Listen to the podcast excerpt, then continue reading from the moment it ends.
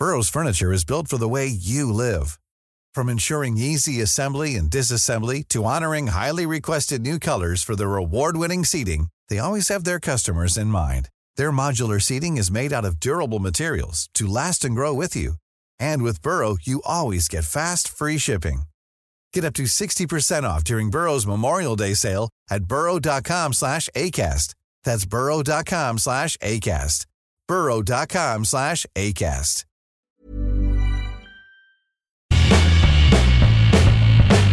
Hola a todos, esto es Sin Comentarios, el programa con los temas y noticias que a todo el mundo interesa y las opiniones que nadie pidió.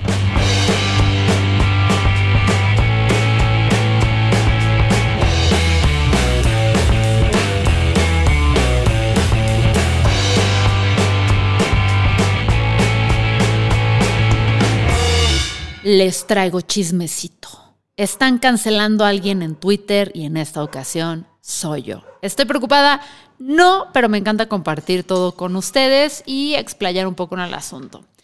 Todo empezó debido al chiste que hice sobre Marta de baile y su consejo para pedir o conseguir una mesa en un restaurante con una actitud déspota. Yo hice una parodia que se hizo pues ahí poquito viral, alcanzó el millón de seguidores, más bien el millón de vistas, nada más en TikTok, más de un millón, creo que lleva como en millón trescientos. Y eh, mi primer comentario que dejé ahí fijo es que puse que luego estas personas que llegaban muy déspotas a pedir mesa eran las primeras, o más bien eran las que nunca dejaban propina. Y ahí fue cuando me di cuenta que mucha gente, muchísima gente ahí afuera, ha manifestado, o sea, cree, o más bien, a diferencia de mí, no deja propina y creen que esto es 100% opcional y que no debería hacerse. Para mí eso fue horrible, horroroso, porque yo he crecido en una familia, en un entorno, todos mis amigos, de hecho creo que es lo único que tienen en común, dejamos propina es algo que simplemente hacemos, pero me puse a pensar, porque para mí sí hay una cierta obligación y me puse a pensar, ¿Por qué hacemos esto? Y esta es un poquito la conclusión que llegué, donde sí estaré siendo incongruente con otras cosas, pero tengo una forma de, de argumentarlo. Que esté en lo correcto, quién sabe, esto me dedico a opinar, no siempre tenemos que estar de acuerdo, pero creo que está chido escuchar distintas opiniones. Eh, desde hace mucho tiempo, y vamos a hablar aquí de la industria restaurantera en general, desde hace mucho tiempo siento que más bien vamos a hablar en general y luego vamos a ir a la industria restaurantera. Siento que la forma en la que manejamos los temas en redes sociales es muy blanco-negro, no observamos los matices, no nos detenemos a analizar y traemos estas narrativas donde nos gusta, y también lo entiendo porque es parte de facilitar la manera en que contamos una historia, ponemos un villano, ya este le achacamos todos los males y no nos podemos analizar como en la vida real, que pueda haber muchos detallitos que conllevan a un trato injusto o algo jodido. Ahora sí, yendo al tema de los restaurantes, sé que a partir de la pandemia, donde los restaurantes fueron pues los primeros que cerraron, los primeros que suspendieron, la gente sacó el cobre. O sea, la gente empezó, los dueños de los restaurantes eh, sacaron pues realmente lo que son. O sea, muchos de ellos, ¿no? No estoy diciendo que todos, porque tuvo otros que se le echaron al tiro, donde demostraron que lo que les importaban eran las utilidades y las ganancias y no las personas. Y pues se pusieron a correr gente a lo loco, a hacer prácticas francamente cuestionables para salvar sus bolsillos sin considerar al personal y a partir de ahí eh, pues empezó a haber mucha denuncia, lo cual me parece válido. Pero esta denuncia ya se quedó como un, todos los restauranteros son malos, todo el sistema de restaurantes apesta y creo que esto es peligroso.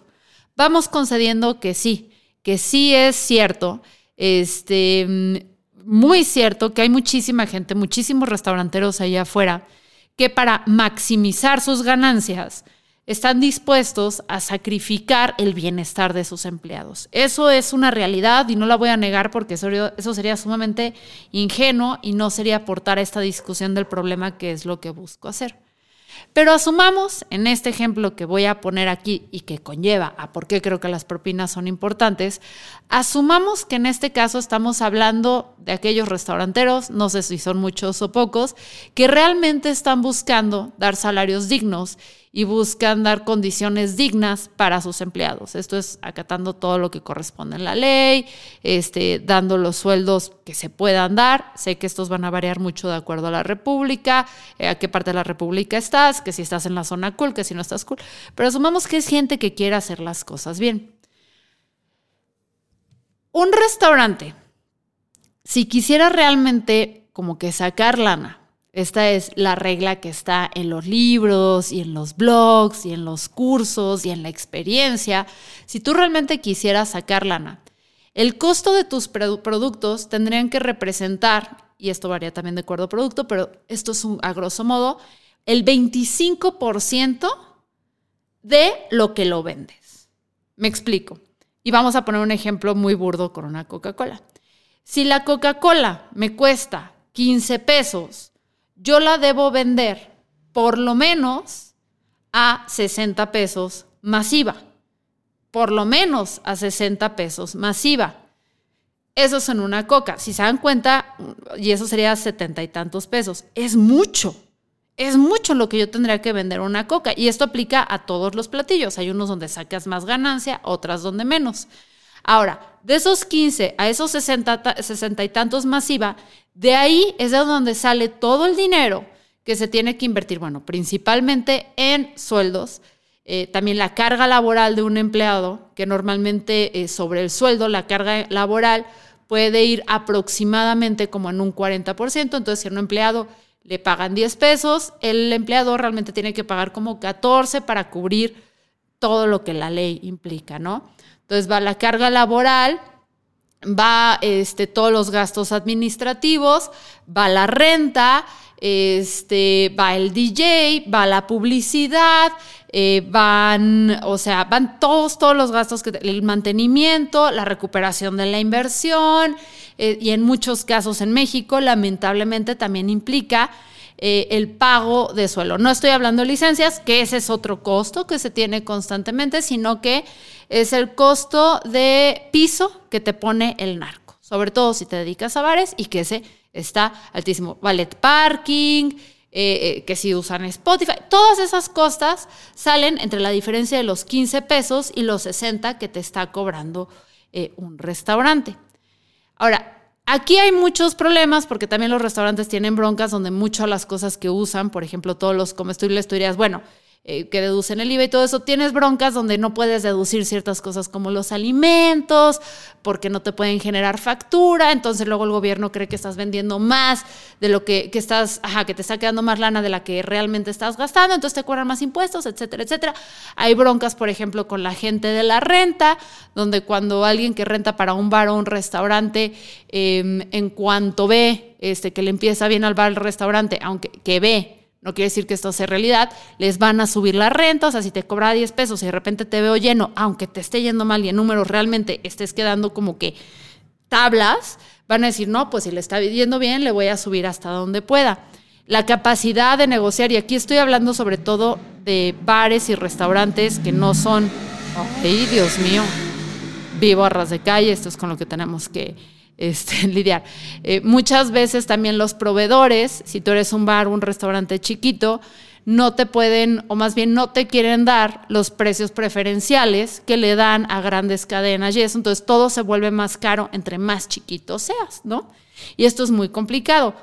Ahora, ¿cuál es el pedo? Que al final la persona que sufre todas estas cosas que ya vimos que son injustas, dejando a un lado que chance y hay jefes culeros donde sí están eh, teniendo mucho éxito, el lugar está lleno, todo les va muy bien y aún así este, deciden pues ellos meterse más. La bronca es que muchas veces donde se hace palanca o donde se apalanca el negocio es en los empleados. ¿Eso está mal? Definitivamente está mal los sueldos en general en México están muy jodidos, pero este es un podcast muy corto donde no nos podemos meter a hablar sobre los salarios mínimos y las condiciones y cómo el gobierno tiene que trabajar con empresarios para obligarlos a pagar sueldos más justos, pero también darles facilidades para que esto sea posible y no te truenes a los chiquitos, porque ese es el pedo, ¿no? O sea, cuando eres chiquito a veces intentar ser justo es prácticamente imposible. Y los grandotes, grandotes, las grandes cadenas, pues tienen estrategias fiscales y cosas así para evitar un chingo de impuestos impuestos y no meterse en tantas broncas. Entonces es muy raro porque luego de ser los chiquitos son los que son más responsables y los grandes son los que se salen con la suya. Entonces al final quien acaba pagando todas estas cosas donde ya vimos que no hay un único villano ni un único problema, suelen ser los meseros, ¿sabes? Y el equipo que está ahí, o sea, los meseros, eh, los cocineros, o sea, toda la gente que opera en el bar. Y por eso, en países como es México y como es en Latinoamérica, se acostumbra a dejar propina. Esto no sucede, hay en países donde incluso está un poquito como, ¿qué es la propina? Porque los sueldos sí, sí están chidos, porque hay más facilidades, porque hay cuestiones más reguladas. En Latinoamérica sí se deja una propina. Y es una forma, no estoy diciendo de solucionar el problema, porque esto no es una solución, sino compensar nosotros como comensales directamente este desbalance, haciendo que el dinero llegue directamente a los trabajadores y no a los dueños. Por eso digo que es una responsabilidad moral, más no legal. O sea, un restaurante no te puede obligar ni un mesero a que les pagues propina. Definitivamente no, tampoco estoy diciendo eso. Pero sí estoy diciendo que como comensales, a la hora de salir, sí tenemos que considerar este todo este drama, yo sé que a veces uno dice, qué hueva, yo quiero existir, nada más me quiero echar unas chelas, sí, pero tenemos que a veces ver más allá de nuestra comunidad y considerar esto y ver cómo aportamos, porque también tenemos que ser muy honestos. Como comensales, si de repente la cerveza, la comida, todo nos lo vendieran de tal forma que sí pudiera hacer negocio para todas las partes y los sueldos estuvieran chidos y todo así, seríamos los primeros en pegar el grito en el cielo. A ver, Tan solo después de la pandemia hubo muchos bares, restaurantes y todo eso que fueron muy castigados, los que lograron sobrevivir, que tampoco fueron tantos, sobre todo los chiquitos. En cuanto hubo esta crisis de alimentos que todo se disparó, que todo se volvió carísimo, y nada más nivelaron la situación para poder seguir subsistiendo, hubo un disparo de críticas y de cómo se atreven y malas calificaciones en redes sociales y en Google y como locos los comensales cuando neta en muchas ocasiones los restaurantes lo hicieron y los bares para sobrevivir, para sobrevivir. ¿Sabes? Y nosotros estábamos enojados. Entonces, si los bares y restaurantes, repito, aquellos que sí buscan crear condiciones justas, subieran los precios para que esto fuera posible y hubiera una repartición adecuada, les aseguro que el lugar truena porque la gente no querría ir porque es, es muy caro, lo verían muy mal. Y por eso quedamos dentro de este juego psicológico, que es el dar propina, donde yo la doy voluntariamente, no me la están exigiendo, la siento menos. ¿Está bien? ¿No está bien? No, no estoy diciendo esto. Estoy diciendo que como comensales nos toca ser responsables. En fin, Sé que esto puede llevar a discusiones como Fernanda, tú no eres congruente porque hace unos días te quejaste que porque los de la basura en tu calle dejaron de recoger la basura en general porque no se les estaba pagando. Y sí, soy una persona que a veces soy incongruente y a veces encuentro una forma de justificar una cosa y otra. ¿Y por qué con lo de la basura? Porque luego vi ahí en redes que tenían muchísimas dudas. Porque con la de la basura, uno, me emputa que no te den el servicio por el que están recibiendo un sueldo, así como me emputaría que un mesero te diga, no te voy a atender si no me das una propina, estaría en la misma postura. Y ahí el enojo sí es con el señor gobierno porque estamos viendo cómo hay un desfalco en la contratación de ciertos servicios y estos no bajan a los empleados. Entonces, ahí yo ya estoy pagando no una propina, sino un impuesto que es considerable y que no nada más es el 16%, sino que tengo mi coeficiente anual, donde por estas fechas, año con año, tengo que desembolsar algo general para que se me den estos servicios. Y no se me puede negar simplemente porque no doy propina. Ahí es donde sí me molesto porque digo, no, güey, o sea, ahí me estás extorsionando por algo que yo ya pagué. Que sí, que también te debo dar un extra porque esto está jodido, sí, pero también hay que exigir a las autoridades. Entonces ahí en Twitter se me pusieron de, eh, es que está siendo incongruente. Sí, no somos perfectos. Estamos aquí eh, como creadores para opinar, para externar. A veces vamos a cagarla y no hay pedo.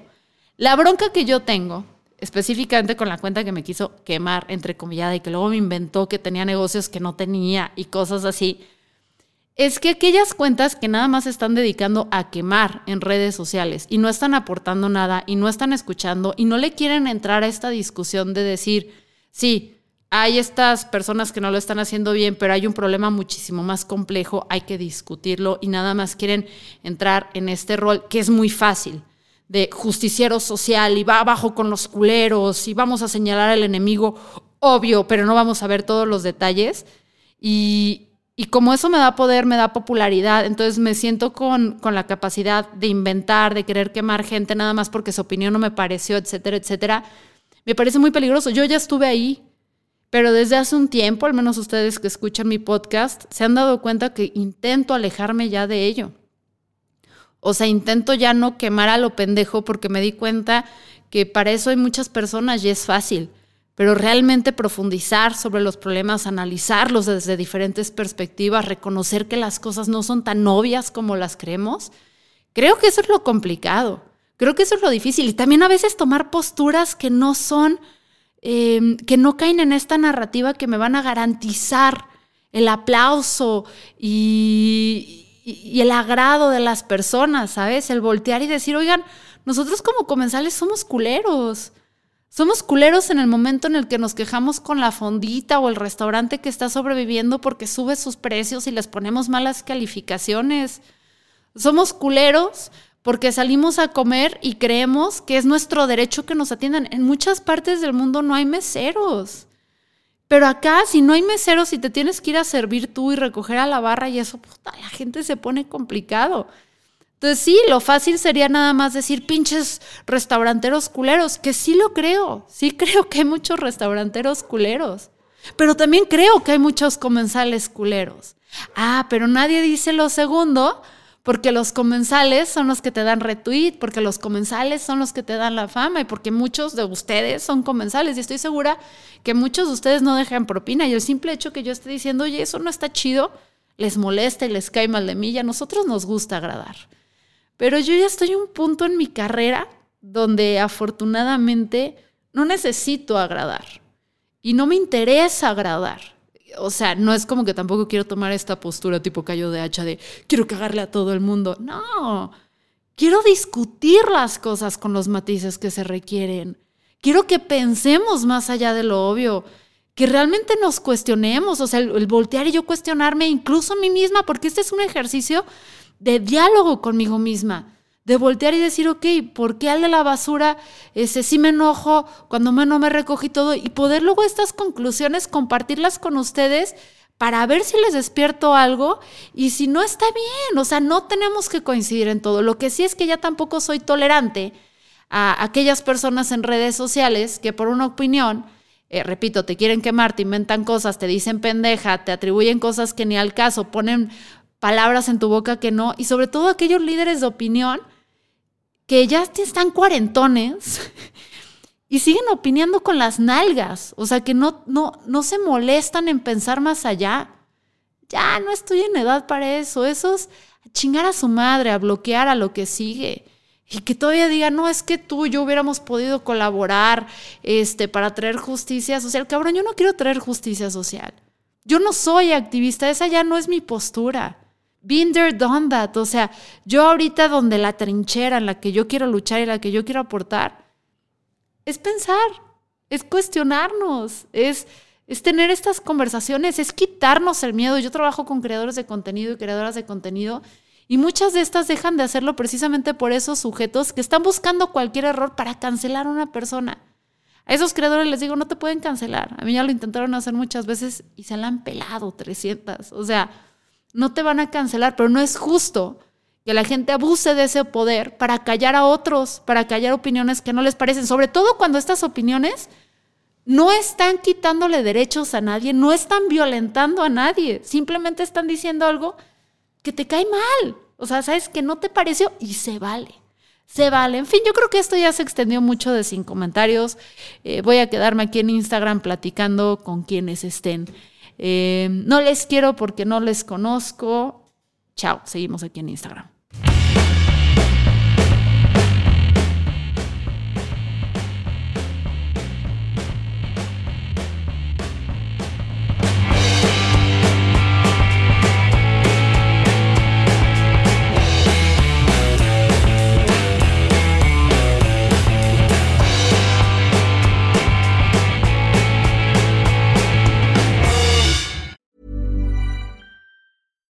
This Mother's Day, treat mom to healthy, glowing skin with Osea's limited edition skincare sets.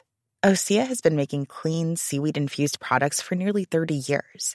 Their advanced eye care duo brightens and firms skin around your eyes, while the Golden Glow Body Trio nourishes and smooths skin all over. Go to OSEAMalibu.com and use code MOM for 10% off your first order site wide.